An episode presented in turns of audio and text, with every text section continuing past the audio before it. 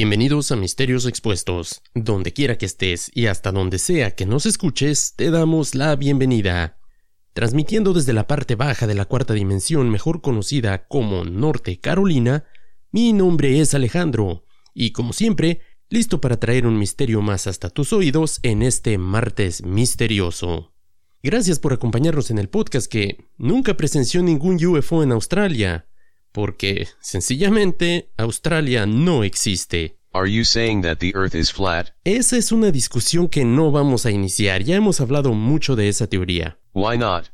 Are you afraid of the truth? No, solo creo que deberías de dejar de escuchar tanto a B.O.B. That's my jam, baby. Need to loosen up his vest. They probably write that man one hell of a check. Hey, I'm over here on this side of town. Come on over, over, over, over here, try to clown.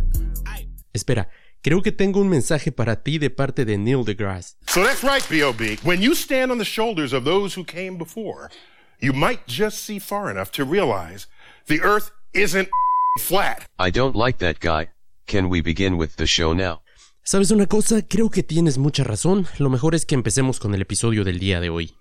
Ocurrido el 6 de abril de 1966, en una pequeña localidad de Melbourne, Australia, es conocido como uno de los avistamientos más importantes del fenómeno ovni. Hoy hablaremos del avistamiento de Westall. Comencemos.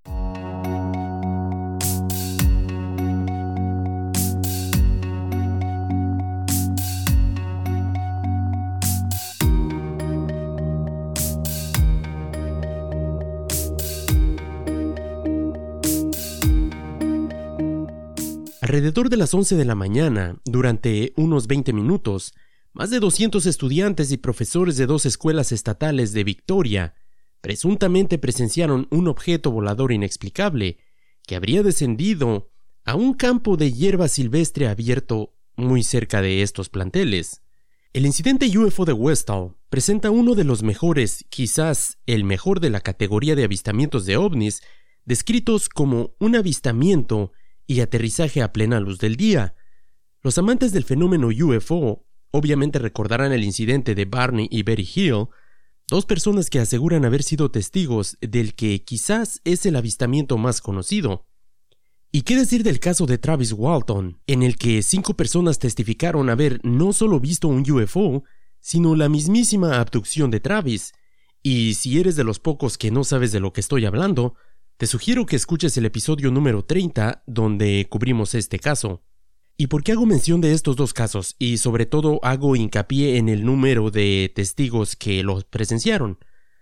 Digamos que es muy importante remarcar esto porque al parecer cada vez que hay un caso como este, digamos que juzgamos qué tan cierto o creíble o no resulta, de acuerdo a quién atestiguó el evento. Y por supuesto, no me he olvidado del caso de las luces de Phoenix, donde miles de personas atestiguaron un fenómeno bastante extraño, que el gobierno después salió a decir que solamente se había tratado de unas bengalas lanzadas por unos de los aviones de la base aérea cercana. La diferencia principal entre algunos de estos casos y el caso de Westall es que para empezar, los primeros incidentes sucedieron de noche, y el número de testigos de este caso es mucho mayor. Como dije, esta vez el número de testigos es masivo y a plena luz del día. Todo inició el miércoles antes de Pascua, de el 6 de abril de 1966. Westall era y es una pequeña comunidad, un vecindario dentro del suburbio más grande de Clayton South, a 21 kilómetros del distrito central de negocios de Melbourne. Aproximadamente a las 10:15 de la mañana, dos grupos de estudiantes participaban en clases de educación física en el campo de juegos de la escuela. Una de las maestras, la señorita Janet Moore, de Nueva Zelanda, fue probablemente la primera adulta en notar el objeto, alterada por los gritos de sus alumnos. Aparentemente, uno de los niños habría entrado gritando que había un UFO en el cielo, pero como primero está el deber que andar viendo cosas extrañas, la maestra obligó a sus alumnos a permanecer en el salón hasta que fuera la hora del receso. Desde ahorita lo voy a decir. Qué mala onda de esta maestra. Ok, entiendo que tal vez pensó que se trataba de una broma de este alumno que habría entrado corriendo, pero ¿te imaginas por un momento la tensión y las ganas de salir corriendo de ese salón a presenciar el evento? Debieron ser los 10 minutos más largos de las vidas de estos pequeños. Durante varios minutos, alrededor de 50 estudiantes de dos grupos y sus maestros vieron cómo este objeto plateado de color blanco brillante, un objeto volador de aspecto metálico, aproximadamente lo describen del tamaño de un par de coches y con la forma de un cuenco invertido. Estas personas describen de que este objeto habría volado literalmente sobre sus cabezas. Ahora, quiero pensar que cuando se refieren al tamaño similar a dos coches, no estamos precisamente hablando de dos bochitos. Quiero decir, debió haber sido de un tamaño bastante grande porque si te pones a pensar, los coches de los años 60 pues no eran precisamente los más pequeños del mundo. Según los relatos, el objeto voló tan bajo tan bajo como las copas de los árboles cercanos y los postes de las porterías de fútbol. Muchos estudiantes pensaron que se estaba preparando para aterrizar, o temiendo de hecho un ataque inminente con el suelo. Está por demás decir que algunos de los estudiantes reaccionaron con pánico y muchos se angustiaron. Una de las maestras señalada como la señorita Moore y otro maestro intentaron reunir a los estudiantes y guiarlos de regreso hacia la seguridad de los edificios escolares. La vista de este extraño objeto fue abrumadora para muchos. Había aparecido aparentemente de la nada, pero parecía estar volando y flotando con intención como si estuviera algo así como perdiendo el control o simplemente buscando un lugar donde aterrizar. Debo señalar algo importante en este momento y es que como dije al principio, este evento está siendo presenciado por cientos de testigos. Tal vez si solamente hubieran sido los niños, podríamos decir, mm, bueno, tal vez son relatos de niños, y tratar de ver este evento como algo menos creíble. Estos alumnos pertenecían a dos escuelas diferentes que estaban localizadas casi a un lado de la otra, simplemente separadas por una línea de árboles. Las edades de estos estudiantes, según los datos que pude encontrar, iban desde los 5 y hasta los 18 años. Estas escuelas, los niveles de estas escuelas eran similares a lo que podríamos comparar con una escuela primaria y una escuela secundaria para mis oyentes en México. El evento, como ya señalé, era bastante desconcertante para los que lo miraban. Citando las declaraciones de algunos de ellos, cito, Claramente no era un avión o un globo. No había ventanas, ni motores, ni hélices visibles, pero sobre todo no emitía ningún sonido. Sin alas ni aletas, sin luces de navegación intermitentes, sin marcas, letras o números de ningún tipo. Y sobre todo, algo que va a ser muy importante más adelante, sin cuerdas ni cordeles. Según sus descripciones, su forma era clara, su falta de sonido bastante obvia, pero todos estaban seguros de algo.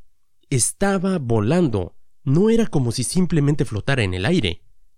Según algunos otros niños que estuvieron relatando, hay algunos que mencionan que se trataba de más de un objeto. Hay quienes dicen que eran dos o hasta tres, dependiendo el testigo que estuvieras interrogando. Aunque esta parte, la variación de cantidad de objetos, eh, solamente es relativa a algunos testigos. La mayoría solo afirmó haber visto uno, y era este que se encontraba más cerca del suelo. Debido al alboroto generado en el patio, para estas alturas la mayoría de los alumnos y los maestros ya estaban fuera de los salones, admirando el extraño objeto. Entre ellos, el señor Greenwood, quien era el profesor de ciencias. Además, quiero mencionar a una joven que al parecer tenía una nota de enfermedad y por lo tanto no estaba haciendo educación física, sino que estaba mirando desde una barrera, desde un lado.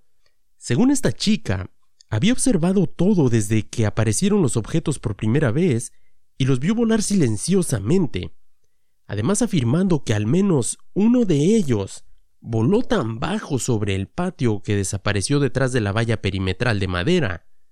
Esta chica afirmó que estaba segura de que este objeto había aterrizado. Más tarde, algunos de sus compañeros de clase le ayudaron para que fuera más cerca y pudiera ver las marcas que había dejado el objeto donde supuestamente aterrizó. Obviamente en el patio de esta escuela se había desatado un caos. La noticia del avistamiento de entre uno o tres objetos se había extendido como un incendio forestal. Cuando el profesor de ciencias Andrew Greenwood y su clase llegaron al lugar, el objeto más cercano había comenzado a alejarse, pero todavía era muy visible en el cielo, sobre un bosquecillo de pinos, a una distancia relativamente corta. En la mayoría de los reportes se menciona que esta línea de árboles estaba más o menos a unos 300 metros de distancia con relación a las escuelas, lo que, si te pones a pensar, no es una distancia bastante grande como para que puedas no sé, identificar erróneamente algún objeto. Para asombro de todos los que miraban, el objeto volador, más grande o más cercano, según como lo quieras tomar, revoloteó de un lado a otro del patio, como si estuviera parpadeando y volviendo a encenderse en lugares a cientos de metros de distancia. Según los relatos, ascendió y descendió y giró a velocidades increíbles. Citando nuevamente algunas de las declaraciones de algunos de estos testigos, cito, era como ver una libélula atrapada en una botella, excepto que esta libélula no tenía alas, y la botella era del tamaño del cielo. Digamos que lo más interesante de este relato es que están describiendo este objeto que al parecer puede ir de un lado a otro de este terreno escolar a una velocidad demasiado rápida y actuando bastante extraño. Hasta este momento todo parece normal, ¿verdad? Digo, solamente un montón de niños, maestros y personal de la escuela teniendo un avistamiento a plena luz del día de objetos que parecen desafiar cualquier ley de física conocida. Pero es justo aquí donde empieza la parte interesante de la historia. Y sí, ya lo sé, la verdad soy algo exigente.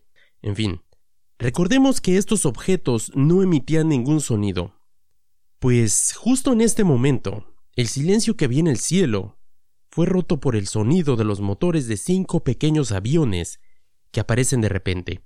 Todos en las escuelas de Westall conocían muy bien cómo lucían y cómo sonaban los aviones. De hecho, uno de los aeropuertos más concurridos de Australia en esos momentos el segundo aeropuerto principal de Melbourne, el aeropuerto Moorabbin, estaba a solo 4 kilómetros de distancia. O sea, no es como que estos niños jamás en su vida hubieran visto un avión. Por dicha razón, los cielos de Westall estaban constantemente alborotados con el sonido de aviones que entraban y salían realizando sus entrenamientos. Entonces, cuando aparecieron estos cinco aviones, era obvio que eran aviones similares a un Cessna, y lo menciono porque los testigos afirmaron que los objetos voladores no se parecían a estos otros aviones en ninguna forma posible. Pero algo también muy importante que quiero señalar es que los cinco aviones que acaban de llegar en este momento a esta área de la escuela, los relatos de las personas que los vieron apuntaban que no se trataba de los típicos aviones que volaban eh, cerca de este aeropuerto normalmente, se inclinaban más hacia la descripción de aviones militares, por así decirlo, aviones pequeños, y afirman que en principio pensaron que se dirigían al aeropuerto, pero luego se dirigieron directamente hacia la escuela y empezaron a perseguir a este objeto. Y cada vez que parecían acercarse al extraño objeto, éste simplemente se alejaba. Varios relatos apuntan a que parecía como si estuviesen jugando al gato y al ratón, los aviones tratando de alcanzarlo y este objeto extraño cada vez volando más rápido y simplemente saliendo de su espacio aéreo. Se afirma que la velocidad con la que este objeto se movía y volaba era demasiado rápida para estos aviones. Después, de pronto el objeto simplemente descendió detrás del bosquecillo de pinos y desapareció temporalmente fuera de la vista de todos. Para este momento, unos 300 de los 485 estudiantes del plantel se habían reunido alrededor del patio, y muchos no se quedaron con las ganas de saltar la barda perimetral de la escuela y literalmente correr hacia el límite occidental, tratando de llegar al lugar donde se había, entre comillas, escondido, aterrizado este extraño objeto. Varios alumnos de la escuela secundaria de hecho empezaron a correr hacia este lugar, tratando de ver lo que había pasado con este objeto. Al ver que este pequeño objeto volador desapareció detrás de los pinos, Unos pocos afortunados llegaron antes de que la principal horda de niños en el sitio más allá de los pinos llegara. Un testigo recuerda haber llegado a tiempo para ver el objeto volador despegar desde el lugar donde había aterrizado. Y sí, te entiendo, esta historia suena fantástica. Es demasiada información para tan poco tiempo. Y siento que este es un buen momento para que tomemos un break, porque si crees que este caso es extraño, créeme, se pone mucho mejor todavía. Vamos a un pequeño corte, no te vayas, regreso en un minuto. Can I get more of your aftershave? Ok, está bien, pero solo un poquito, ¿ok?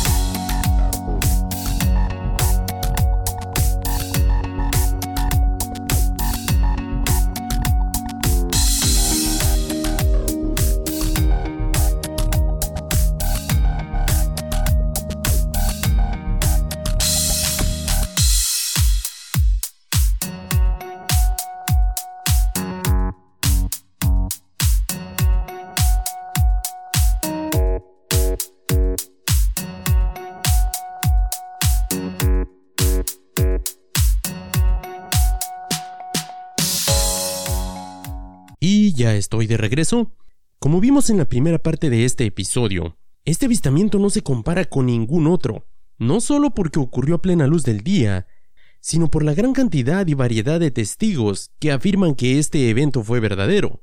Ahora, hay una gran cantidad de eventos que sucedieron justo después del avistamiento, que solo te hacen creer aún más en lo que afirman estos testigos.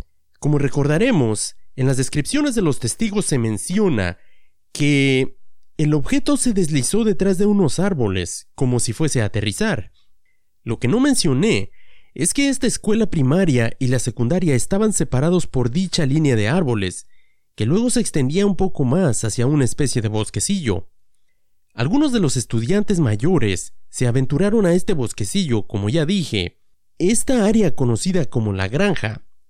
En el lugar donde el objeto había supuestamente aterrizado, entre comillas, había quedado un enorme y perfecto círculo de hierba aplastada. Algunos recuerdan tres hendiduras en la hierba alrededor del círculo, como si hubieran sido una especie de, no sé, patas o algún tipo de aditamiento para que esta cosa aterrizara. Las personas que llegaron primero a este lugar afirman que tampoco había ningún tipo de huella sobre esta marca en la maleza, que era como si esta marca apenas acabara de haber sido hecha. Durante la conmoción de este avistamiento, se habla de que algunos niños y jóvenes habrían sufrido crisis nerviosas. Un caso en específico que voy a señalar es el de dos chicas que iban corriendo hacia el lugar donde supuestamente había aterrizado el objeto pero debido al parecer a que una de ellas corría mucho más rápido que la otra, obviamente se adelantó. La que se quedó atrás afirma que no está segura si la primera alcanzó a llegar hasta donde el objeto había supuestamente aterrizado o si la, lo habría alcanzado a ver o a tocar. Lo único que cuenta es que cuando la encontró, ésta estaba histérica, completamente fuera de sí, al punto que terminó desmayándose.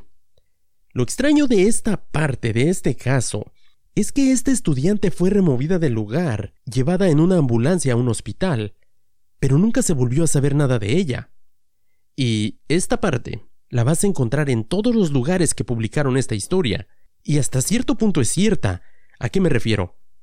La amiga de esta persona fue a buscarla a su casa al día siguiente para ver cómo estaba, pero no solo no la encontró, sino que afirma que personas que hablaban inglés le dijeron que su amiga no vivía y nunca había vivido en ese lugar. ¿Por qué es esto relevante? Porque ellas eran amigas ya hacía muchos años, y esta chica la había visitado en esta casa y conocía a toda la familia. Familia que debo mencionar que eran de origen yugoslavo y no hablaban inglés. Y recuerdas, acabo de mencionar que las personas que salieron a la puerta hablaban un perfecto inglés. Esta parte es cierta, aunque por otra parte encontré datos que afirman que esta persona, esta chica desaparecida, pudo ser localizada muchos años después, pero lo último que desea es ser asociada con esta historia. En lo absoluto no quiere saber nada de lo que pasó, ni tampoco su familia. Lo que me parece aún más extraño, y me deja con muchas más preguntas.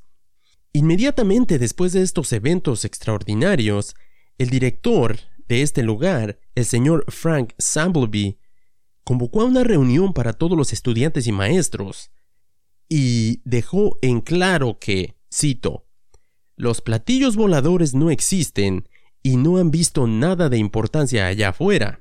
Todos están histéricos y nadie va a volver a hablar de este evento.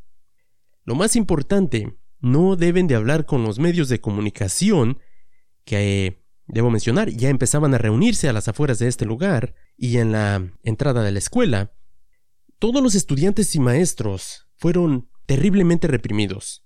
A los estudiantes se les amenazó con ser castigados o posiblemente expulsados, mientras que a los maestros fueron amenazados con ser despedidos si hablaban con los medios sobre este asunto.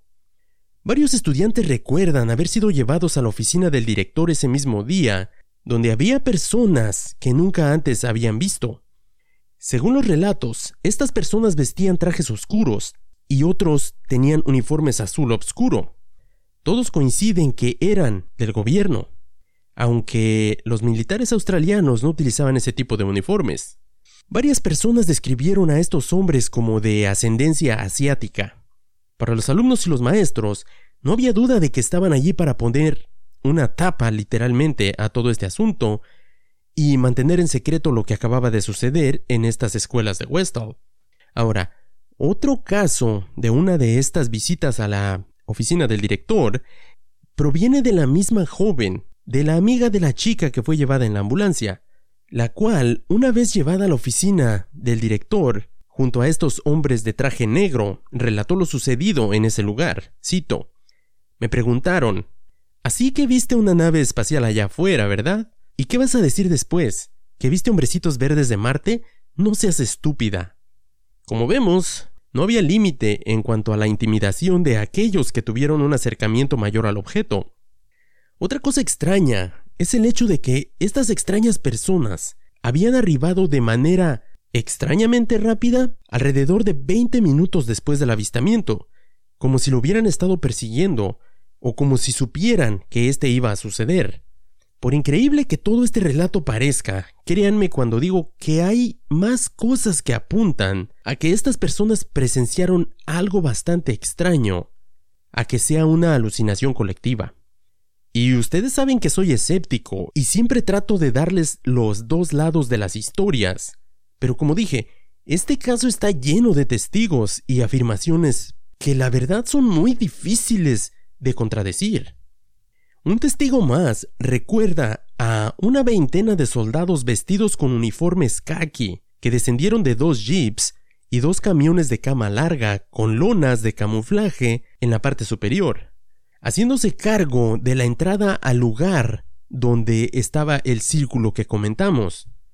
Una persona más que tenía dos hermanos menores en la escuela recuerda haberse puesto a cubierto detrás de los pinos mientras él y su hermana desde la escuela secundaria observaron a cuatro soldados, dos hombres vestidos en camuflaje y otros dos vestidos como oficiales, examinar el círculo con un equipo especial. Uno más, que era un estudiante de ingeniería eléctrica en la cercana Universidad de Monash, bajó y se encontró con su tío en el lugar conocido como la granja, donde supuestamente aterrizó el objeto, donde este tío le, mostró ese círculo que había quedado en la hierba. Al día siguiente, este estudiante regresó con sus compañeros de la universidad y se sorprendió al encontrar el mismo lugar completamente cerrado, con barricadas y soldados de guardia. En la distancia, sin embargo, cerca del paddock que contenía el círculo, pudo ver a los soldados descendiendo de camiones, empuñando lo que parecían ser contadores Geiger y detectores de metales. Y recordemos que estos contadores Geiger son los que se utilizan para medir la radiación. Los guardias les dijeron que se retiraran del lugar, pero usando palabras un poco más explícitas. Can I say it? No, claro que no puedes decirlas, ya sabes que este podcast es calificación PG-13. You are such a girl. No me importa, no las vas a decir. Una semana más tarde volvió de nuevo. Las barricadas y los soldados habían desaparecido, pero también el círculo ya no estaba. Al principio se dio cuenta de que la hierba había sido cortada entre la carretera y el potrero, y luego en el propio potrero toda la zona había sido quemada, sin dejar rastro del notable círculo que él y su tío y todos los estudiantes y maestros de esta escuela habían visto. Esta parte puede sonar siniestra cuando te la cuentan por primera vez como diciendo, oh, ahí está la prueba, trataban de esconderlo. La verdad es que no. Por lo que pude encontrar, al parecer el dueño de esta propiedad, cansado de que todo mundo se brincara a la cerca para mirar el dicho círculo, simplemente había decidido prender fuego a la maleza, aunque las personas le pidieron que no lo hicieran porque, cito, allí había aterrizado un ovni. Pero al parecer el dueño de este lugar solamente respondió, cito, Can I say it? Ok, está bien, dilo. That's bullshit. Afortunadamente, el ejército, la policía y los servicios de emergencia no fueron los únicos llamados. Un par de estudiantes se dieron a la tarea de utilizar una cabina telefónica cercana y llamaron a la estación de televisión. Los residentes locales que vivían cerca del área llamaron además al periódico local y estos eran los grupos de medios que estaban tratando de entrar a la escuela. Varios estudiantes lograron dar su versión de los hechos antes de que la policía y un maestro intervinieran y ordenaran a los estudiantes que volvieran a entrar a la escuela. La historia incluida, la visión de las entrevistas interrumpidas, salió al aire en las noticias de Melbourne esa misma noche. El diario local también entrevistó al señor Greenwood, al maestro de ciencias, y a una estudiante de nombre Marilyn Eastwood. Tanto el maestro como el alumno fueron severamente reprendidos por el director por hacer esto, aunque la historia deliciosamente fue la principal noticia de primera plana durante dos semanas seguidas, y sigue siendo un importante evento en estos lugares. Curiosamente, no encuentras muchas fotos, de hecho no hay ni siquiera, o por lo menos no pude encontrar fotos reales del supuesto círculo. Ahora, Después de que publicaron esta noticia en el periódico y que fue primera plana por dos semanas, una extraña carta dirigida al editor de este periódico local llegó unos cuantos días después. Esta carta proveniente de las Fuerzas Armadas mencionaba lo siguiente. Un globo de exploración meteorológica habría sido lanzado el mismo día del incidente, afirmando de esta manera que habría sido este el objeto visto por los estudiantes y los maestros. Además, afirmaron que los aviones vistos por los testigos, tratando de alcanzar al objeto, en realidad estaban realizando un ejercicio de simulación de un ataque, y que uno de ellos estaba jalando con una especie de hilo o cordel a un objeto que hacía las veces de objetivo para los otros aviones.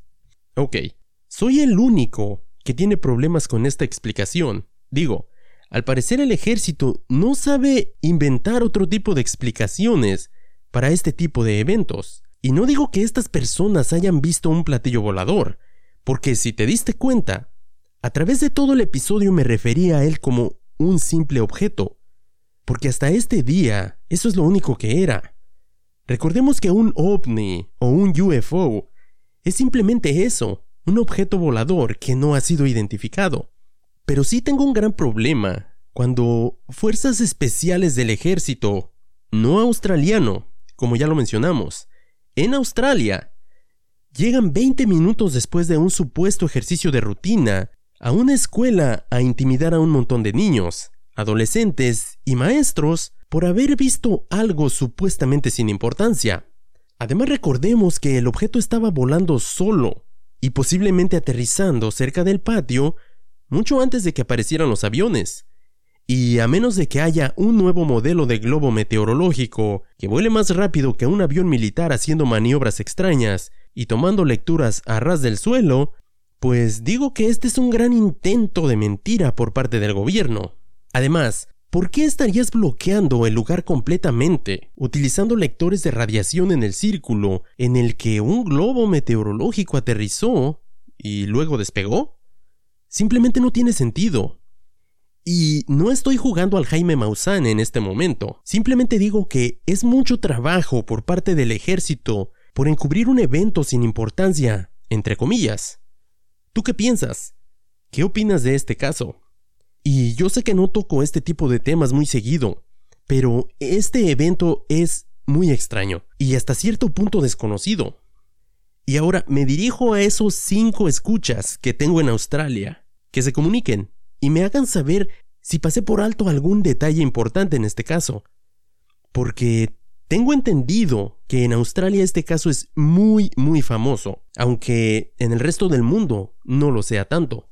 No lo sé, como he dicho en cada episodio que trata este tipo de temas, tienes que mantener la mente abierta para poder hablar de estos temas, porque la mayoría de las veces en cuanto a una persona le mencionas la palabra ovni, ya te juzgan de loco y te ven como unas de esas personas utilizando su gorrito de aluminio. Simplemente son casos extraños y no quiero aventurarme a decir que fue real o no, pero sí puedo decir que estas personas vieron algo extraño. Hay un documental que se llama Vestal 66, que en el cual muchas de las personas que fueron testigos de este evento relatan lo que sucedió. Es una especie de, no sé, talk show donde entrevistan a estas personas, a estos estudiantes, y relatan muchas de estas historias que acabo de incluir en el episodio.